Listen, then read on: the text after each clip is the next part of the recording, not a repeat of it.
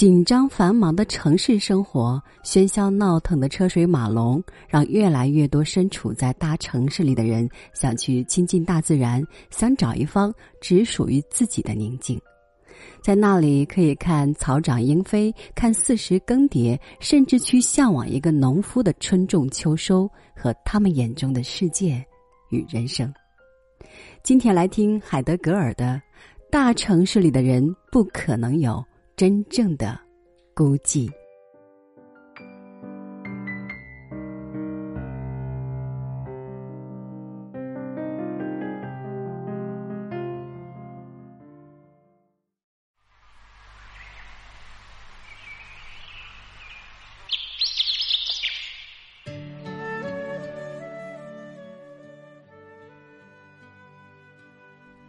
城里人做一次所谓的乡下小憩。就激动的不得了了。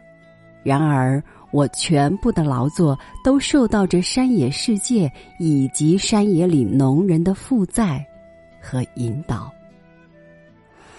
海拔一千一百五十米，在南黑森林一片开阔的高地的陡坡上，有一座小小的滑雪屋。小屋的地基宽六米，长七米。低矮的屋顶下面分出三个房间：厨房、卧室和书房。在对面同样陡的坡地上，以及两坡间狭窄的谷地里，稀稀拉拉的散落着屋檐极力向外凸起的农舍。沿着坡地上去，高山草原和牧场伸展着，一直伸展到长满杉树的森林。古老，高耸入云，色彩幽深。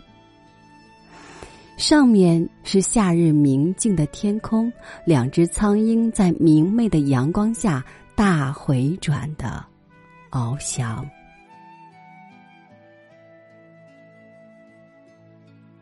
这就是我的工作世界，以来访者和夏季猎奇者观察的眼光看。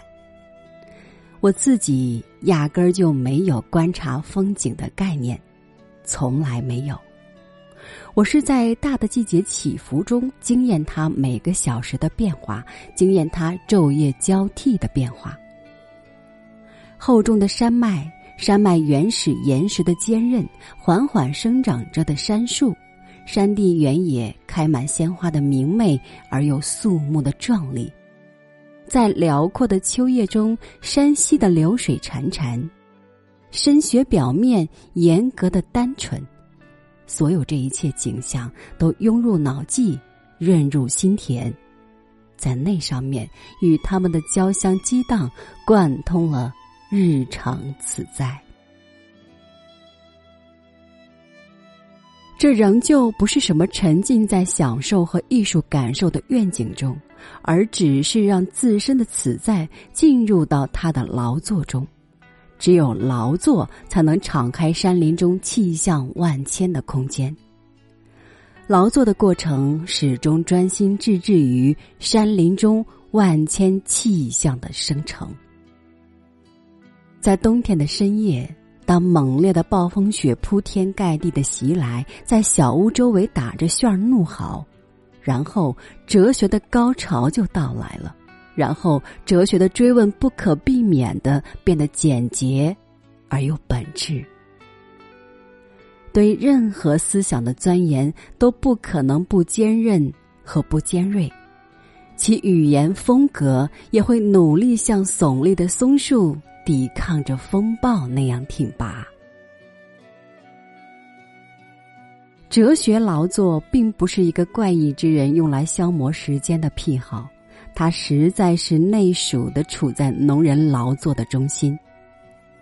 当年轻的农人拖着沉重的兽脚雪橇爬上坡，随后又惊恐的把雪橇上的山毛榉木材卸下来堆放在他的屋前时，当牧人缓步而又若有所思地把他的牧群赶上山坡时。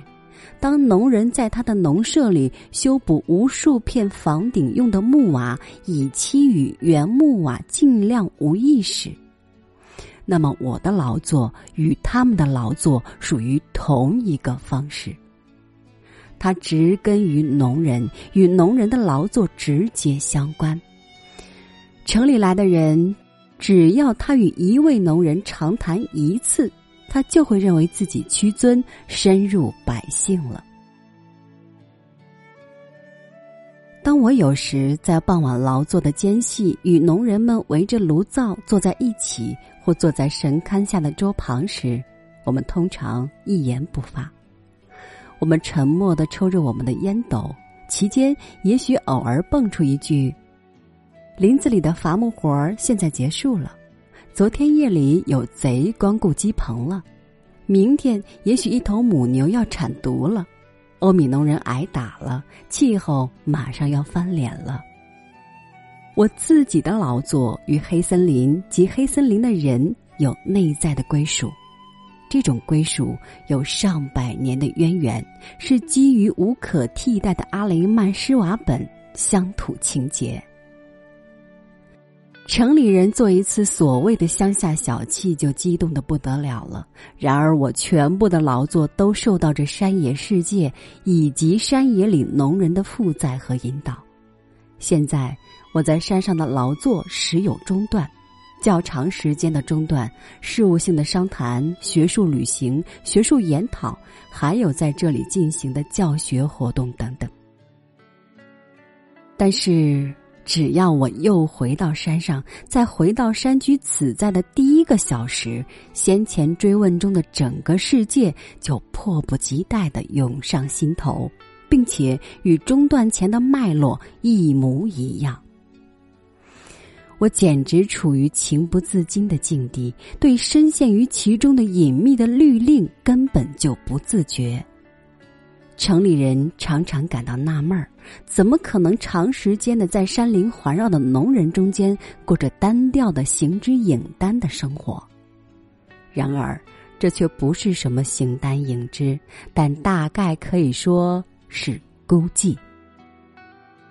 在大城市里，尽管人们可以很轻率的说自己几乎比任何地方的人都孤单，但他在那里从不可能有真正的孤寂。因为孤寂具有母于自己的力量，它不是把我们分成单个的人，而是把整个此在放归一切风物之本质的宽阔的近旁。在外面，人们可以易如反掌的通过报纸和杂志就出名，这种做法至今还是最保险的途径。在这条途径上，你可以随心所欲的沉溺于曲解任何东西，随即再将其彻底忘掉就是。相反，农人要是念着你，他一定是直截了当、毫不含糊和不折不扣的忠诚。最近，山上一位年迈的农妇刚刚去世，他常常找我闲聊，他喜欢和我在一起，是想象我翻腾村里的陈年往事。在他强悍形象的语言里，还存活着许多老字和一些箴言。这些东西，当今村上的青年人已经摸不着头脑。如此鲜活的语言，不可避免的失传了。就在去年的时候，这位农妇还常常以八十三岁的高龄爬上高坡来看我。当我整星期的一个人在小屋里生活的时候。他来到我这儿，如他所说，就是要看一下我是不是还在那里，或者会不会突然来个人偷了我。他去世的当夜，还在和自己的亲属谈天。就在他行将告别人间的前一个半小时，他还委托他们向教授先生表示问候。这种惦念。不知要比一家世界性报刊对我的所谓的哲学进行最机敏的报道，高出多少倍？城市世界已滑向堕落异端的危险境地。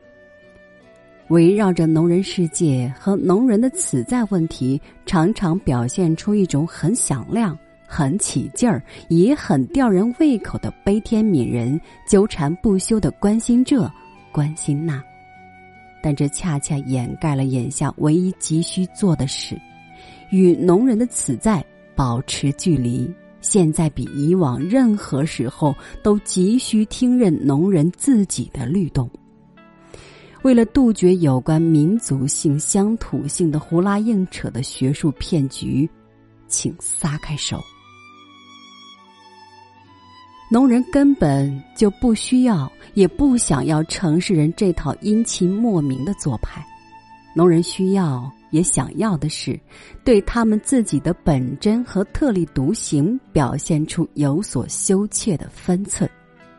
但是，城里新来的和常来的人当中的许多人，尤其是滑雪爱好者。这些人如今在村上和庄户家的一举一动，显出到这里寻开心的样子。这里成了他们大城市人享乐的殿堂。如此这一般的举动，在一个夜晚击碎的东西，要比用几十年时间进行的有关什么民族性、民俗的科学教唆，还要来得多。让我们丢开所有故作屈尊的讨好行为和虚假的民族性喧嚣，让我们学会认真的对待山民的那种简洁坚韧的此在吧。然后他才又向我们言说：“最近我收到柏林大学发来的第二封邀请函，在这种情况下，我从城里回到山上小屋，我要听听大山、森林。”和农家说什么？为此，我去老朋友那里，一位七十五岁的农夫。他从报纸上看到了柏林的聘请仪式，猜他说什么？他清澈的眸子里闪出坚定的目光，缓慢的在我的目光中移动，嘴紧闭着，用他忠诚而又镇定的手拍了拍我的肩膀，几乎无从察觉的。摇了摇头，想必这是在说没商量。不，